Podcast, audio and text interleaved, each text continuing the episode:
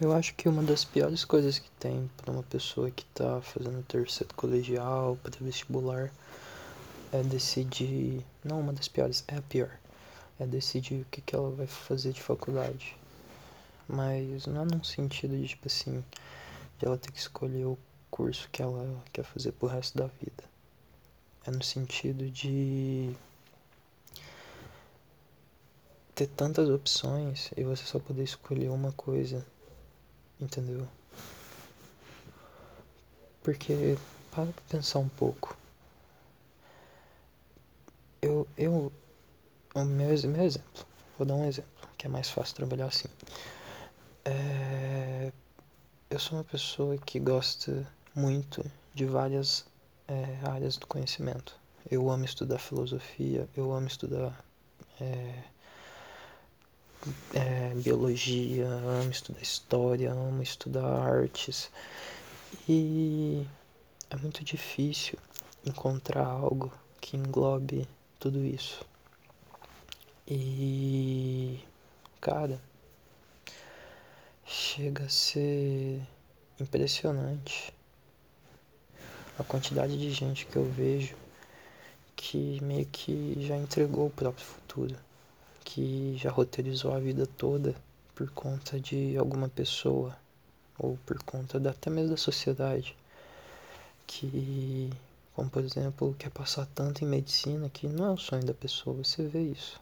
Aquela pessoa não tem nada a ver com medicina, mas já tá tão preso na cabeça dela, já tá tão roteirizado que ela meio que tá seguindo aquilo. E quando ela formar e ver que, tipo, beleza. Se ela, vamos supor, ela, ela formou, beleza. Ela vai trabalhar tal, vai chegar no fim da vida dela, ela vai perceber que ela não foi feliz. Ou até antes mesmo disso, quando ela, tipo, porque estudou, estudou, estudou, estudou, passou em medicina. Ela vai ficar lá dois anos na faculdade, vai ver que ela não tá gostando de nada daquilo, muito provavelmente, vai ficar infeliz, vai desenvolver depressão. Isso é uma coisa que é simplesmente terrível, terrível, terrível. E é muito difícil você encaixar tudo de uma maneira decente. É, eu tenho muita vontade de começar projetos novos com arte etc. Como, por exemplo, começar um canal no YouTube falando sobre filosofia, história, sociologia, livros que eu leio, etc. E eu não comecei ainda porque o meu computador ele é meio ruim. E, tipo, quando eu começo uma coisa, eu exijo um certo parâmetro de qualidade. E eu não ficaria bem soltando algum vídeo muito ruim, entendeu? Eu primeiro eu iria aprender a editar o vídeo, eu ia aprender a fazer a divulgação dele, sabe? Eu, por exemplo, aqui no podcast, eu faço a divulgação bem mal. Tipo, eu compartilho nas minhas redes sociais e peço pra galera divulgar. Mas eu não tô investindo nenhum dinheiro nisso, até porque eu acabei de começar. E eu trato isso aqui como muito mais uma terapia para mim mesmo, de eu falar sobre os problemas que estão na minha cabeça. E principalmente nesse ano que eu tenho que escolher o que eu quero fazer para minha vida. E não é não, e não necessariamente é o que eu vou fazer para minha vida. Hoje eu tava vendo o Flow Podcast que o Gaules participou. E cara, vendo a história dele, ele falando de como a vida dele seguiu tal. Eu super recomendo vocês escutarem, é um pouco longo, mas vale muito a pena. É, vendo a história da vida dele, me deu muito ânimo para continuar. Porque o cara lutou pra caralho. E uma coisa que ele falou é que ele não enxerga o tempo como, tipo, as pessoas, a gente enxerga, tipo, ah, meu aniversário e tal. Não. Ele só vive. Ele segue. Ele tava falando lá que teve um dia que ele simplesmente.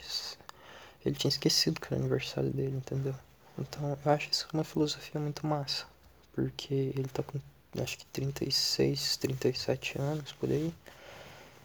e tá fazendo o que ama, ajudando as pessoas, e eu acho isso muito foda, muito foda mesmo. E ele já passou por muita coisa, eu admiro ele por isso.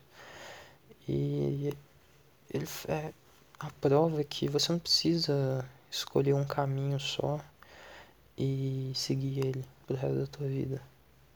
Eu acho que foi o Monark que disse isso lá no Flow, que o pessoal que faz parece que a geração dos nossos pais, eles botaram um peso na faculdade de como se ah, você foi pra faculdade, a sua vida tá garantida, entendeu? Você vai sair de lá e vai pro mercado de trabalho. Não, velho.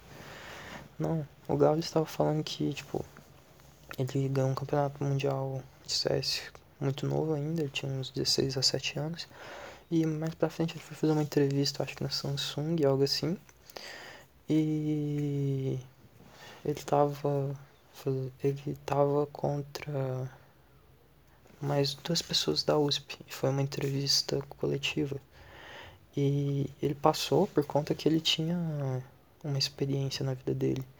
Ele falou que a história de vida, os pontos altos e os pontos baixos da vida das outras pessoas foi que uma organizou a festa de formatura da coisa dela, da sala dela, e outro ponto negativo dela não lembro, e o outro ele organizou a festa da empresa dele, só que a festa ficou uma merda. Então era o ponto positivo e o ponto negativo da vida dele. E o Gales ele já tinha ganhado um campeonato mundial de CS e o ponto baixo da vida dele foi não ter arrecadado 30 mil reais para conseguir levar o time inteiro dele para um campeonato que aconteceu acho que na França. E tipo, olha a disparidade, velho. Você não vai conseguir ter uma vida se você não viver.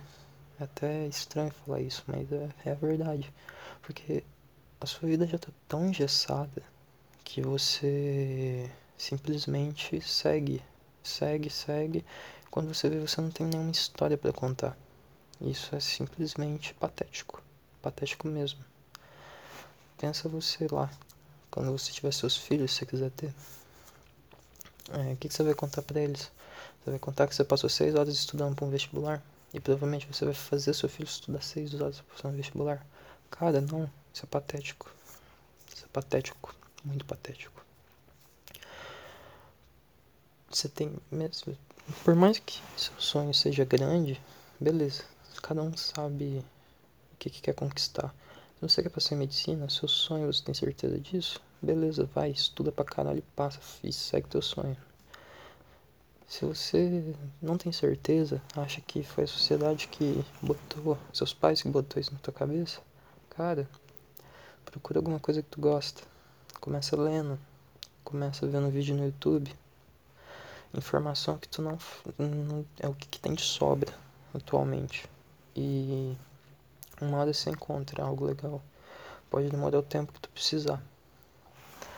Porque essa questão de profissão, beleza. Daqui a três, daqui a dois anos, se você for da minha idade, eu tenho 17, você vai estar se vendo com uma necessidade absurda de ganhar o próprio dinheiro. E você vai ter que começar a trabalhar, querendo ou não. E, cara, o país não tá numa fase boa. Então, daqui a dois anos você vai estar, tá, dependendo do curso, no meio da faculdade. Se você estiver medicina, fazendo medicina, nem isso. Você não vai estar tá ganhando dinheiro. E você vai estar tá precisando ganhar, porque você não vai querer mais depender só dos seus pais. Que provavelmente você vai depender deles. E vai, né? Pra uma pessoa, pra um jovem assim, ganhar mil reais é muito porque você vive com seus pais ainda você gasta e você sobrevive com essa grana por meses. Uma pessoa que mora sozinha, esse dinheiro não dá pra porra nenhuma. Não dá pra pagar aluguel, não dá pra pagar água, não dá pra pagar luz, não dá pra pagar gás, não dá pra comprar comida, entendeu? E essa é a realidade de praticamente, eu acho que 70, 80% do Brasil. A gente vive um país muito pobre, muito desigual e que a gente simples, simplesmente ignora isso, ignora muito. E uma coisa que me tocou muito na entrevista do Gaules foi quando ele falou que começou a sair pra rua e ajudar os mendigos da região dele. Ele gravava isso. E eu achei muito foda a parte dele. E ele terminou, ele falou lá, não terminou, ele falou lá que teve um mendigo, acho que é do samurai que chamava, que o sonho dele era construir uma casa. O Gaulês comprou o terreno e deu tudo que ele precisava para construir a casa. O cara, antes dele mesmo mudar para um apartamento dele. Ele morava em um, em um kitnet lá. Velho, o cara é muito foda. Eu não conheci o Gaulês, não sabia de nada dele. Mas agora eu admiro o cara, porque ele foi muito batalhador. Muito mesmo. E é isso. Eu vejo que ele realmente faz o bem para as pessoas e isso é uma coisa muito positiva. Faço bem, não custa nada. Porque eu acho que foi uma coisa que eu percebi ano passado. Demorou até.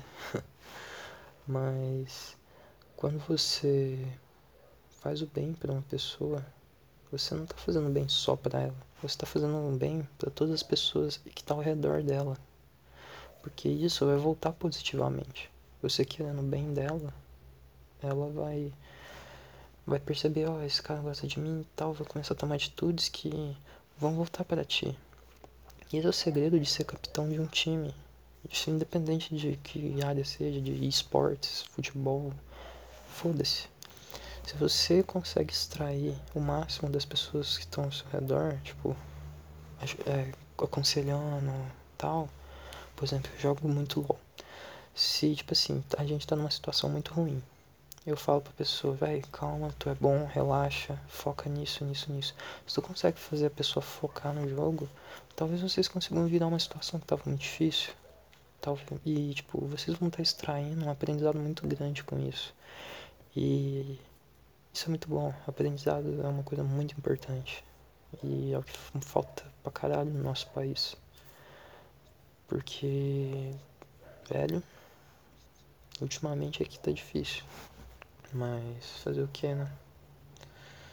O difícil do povo o foda do povo brasileiro é que a gente é muito acomodado. Eu já falei isso em outro podcast aqui. E é histórico isso. Quando a gente vai pra rua é por motivo bosta, então é patético. Somos patéticos. Mas ainda há esperança. Eu vejo pessoas como Gaules, e o Yoda até, com aqueles projetos dele, e é, para ajudar, é, para introduzir a computação na vida de crianças e tal. E eu admiro muito esses caras e são essas pessoas que me trazem de volta a esperança num Brasil que vai ser promissor e que vai tudo dar certo. Porque, sei lá, é meio que um filmezinho da Disney na minha cabeça, mas no fim acho que dá certo. Tem que dar, saca? E é isso aí. Eu falei por três minutos, acho que tá bom. Eu vou. É, tá bom. Muito obrigado pra quem escutou. Se tu gostou, compartilha aí, custa nada. É, me segue nas redes sociais, lá eu divulgo é, quando eu posto e falo de algumas coisas da minha cabeça. Muita merda. E obrigado por escutar. Até a próxima.